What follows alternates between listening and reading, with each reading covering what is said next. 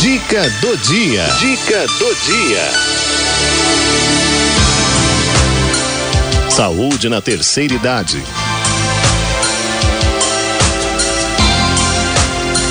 O doutor Luiz Eugênio Garcês Leme, médico geriatra do Hospital das Clínicas, vai falar para a gente hoje sobre vacinação na terceira idade. Boa tarde, queridos amigos da Rádio 9 de Julho.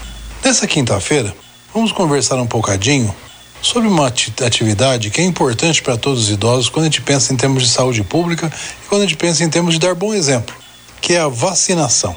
É importante para todo paciente, todo paciente idoso com mais eh, importância ainda, manter a sua carteira de vacinação em dia.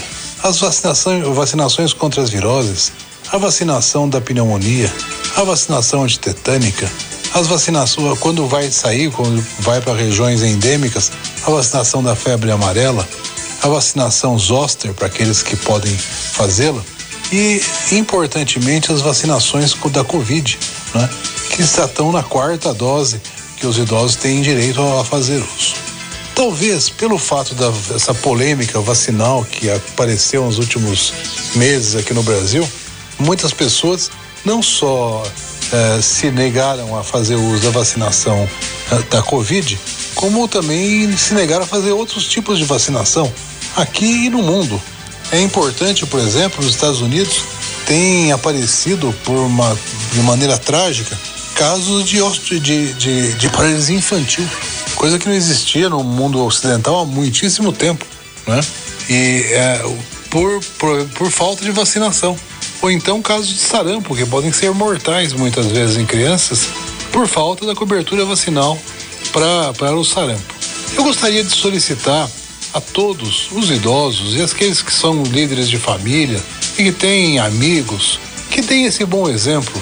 Se ainda não se vacinaram, Vamos voltar à vacinação, vamos fazer a terceira e a quarta dose da vacinação da Covid, que é uma vacinação importante.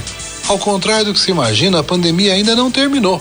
Ela pode terminar se todos nós participarmos, mas ela ainda não terminou. Aqui no Brasil, o ideal para o nosso perfil é que nós tivéssemos mais do que, que 90% da população vacinada.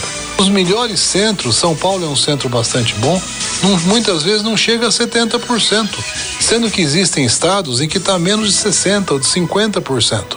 É importante que a população como um todo tome consciência disso, que busque a vacinação, que é um procedimento seguro, que é um procedimento que pode trazer benefício para nós e para toda a nossa família.